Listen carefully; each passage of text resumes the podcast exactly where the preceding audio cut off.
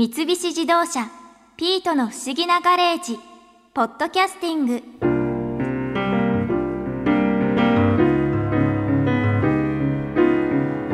マリアさんとしんいちさんの結婚がありかなしかにたくさんのご投票いただきありがとうございました。皆さんのおかげでこの度めでたく2人は結婚することになりました。でその結婚の引き出物として今日腕時計についていろいろ調べてきたんだけど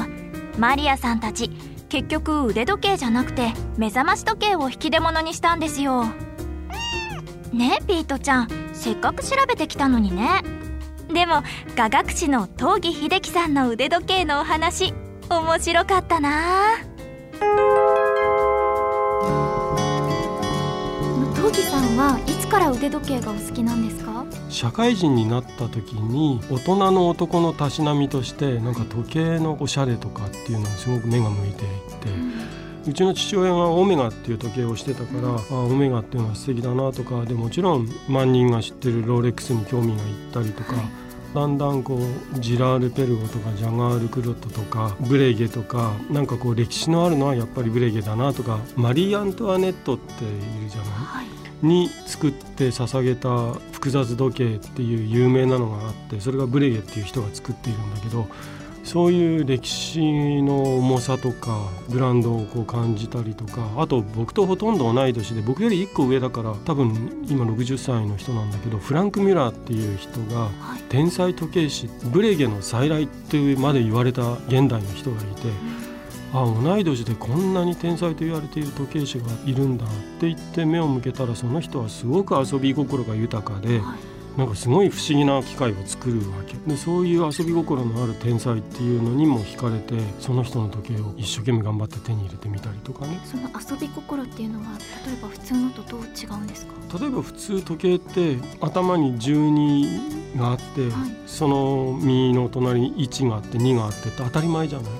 い、でその人の随分経ってから作ったものなんだけど2の位置が普通の時計でいう7時のあたりにいたり3が右の90度横じゃなくて10時のあたりにいたりバラバラにまあ規則的なんだけど変なところにあって。パッと見たら夜の7時かなと思うんだけど実は昼の2時だったりっていう時計にあるまじき時計だったりするんですよ。えそれって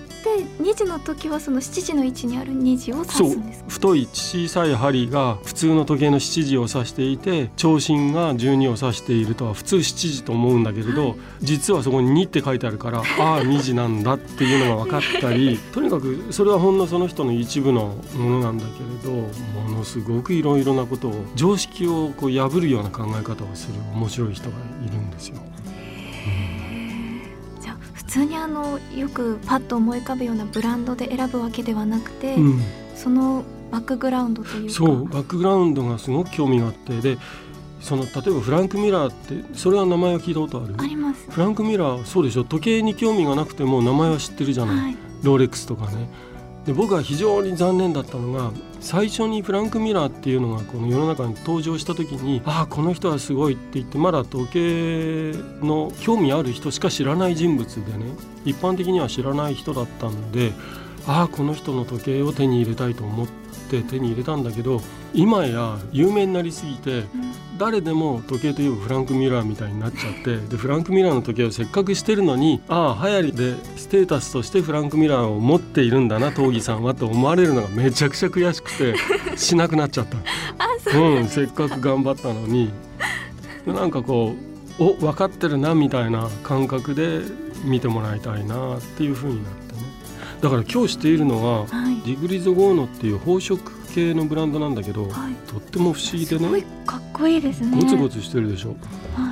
こうなってこうなってこうなってってこうなってこうなってって申し訳ないこう文字盤が片側にいきなり持ち上がって180度回転してまた元に戻すと裏面にあった文字盤が表に現れて別の国の時間が分かったりで表には2つの時計がついてるからこの1つの腕時計で3カ国の時間を表すことができるっていう。そうこれはディグリゾ・ゴーノっていうそのブランドも知らないままイタリアのベネチアで時計屋さんをこう見た時にこれが飾ってあってあまりにの個性の強さとかっこよさとごつさに参っちゃってブランドも何もわからないまま頑張って買っちゃったの。かっこいい。これでも見ないですよねこのデザインは。そうこれはなかなかこう被ることがないしこのまだまだレアな感じだから死骸があるんだよね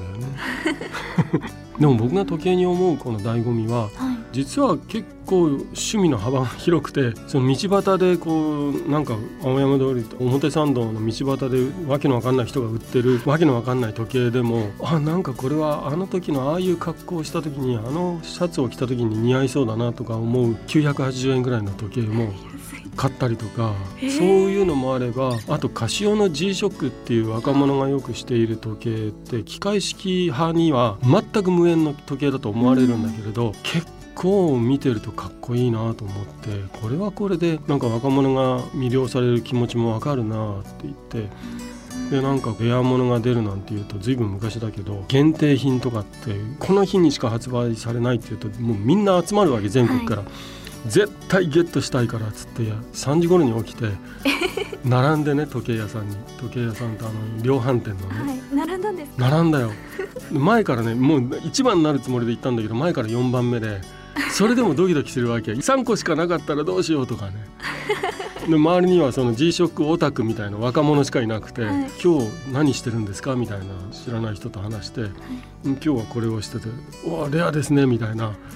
若者とそう話をしてそれでねゲットしたことがある。ゲットできたんですね。今でもそれをお持ちなんうんですか、、ちゃんと持っていて。あんまりすることはないんだけれどだからそういうものを含めるとその安くてこう1,000円もしないものから、うん。この G ショックからあとスイスの機械式高級なものとかいろいろ含めて百何十本も持っていて。ええ全部がいちいちいちいち思い出があるから、面白いんですよ。かうん、千手観音でもないのに、ね 腕え、二本なの腕に2本なのにね。それもでもかなり幅広いんですねその種類的には。すごく幅広いです。うん。子供っぽいのから老人っぽいものまで。ああなるほど。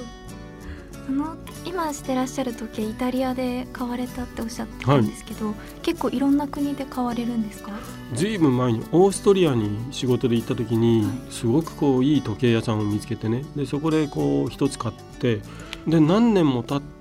またオーストリアの仕事があったからっつってそこに行った時にヨーロッパの人ってさすがだなと思うのは人の顔と名前をしっかり覚えていてでこう入ったら「あミスター闘技」って3年ぐらい空いてんのにね、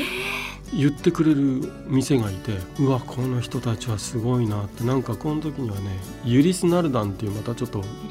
うん、マニアックな時計を買ったんだけれどあのユリス・ナルダンは元気かみたいなね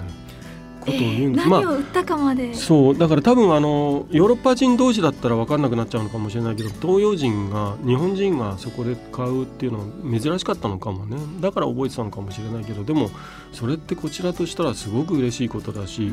あこの人は紳士的だなと思うしでなんかヨーロッパの大人の紳士な感じの店だったんですよ。でそういうのも僕好きだからでそこに行ったらそんな感じだったのであこれはなんかもっとこうここの時計屋のものを選ぼうってそういうその仲良くなってコミュニケーションが高まったところにはよくリピーターで行って買っちゃうことが多いですね。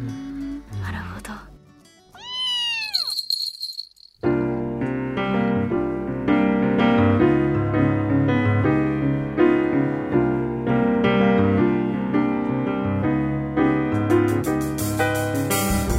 三菱自動車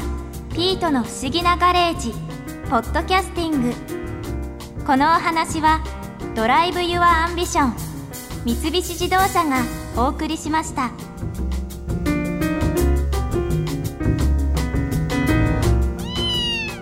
ここで耳寄りなお知らせです。ピートの不思議なガレージをもっと楽しみたいという方は毎週土曜日の夕方5時東京 FM をはじめお近くの FM 局で放送の三菱自動車ピートの不思議なガレージをお聞きください。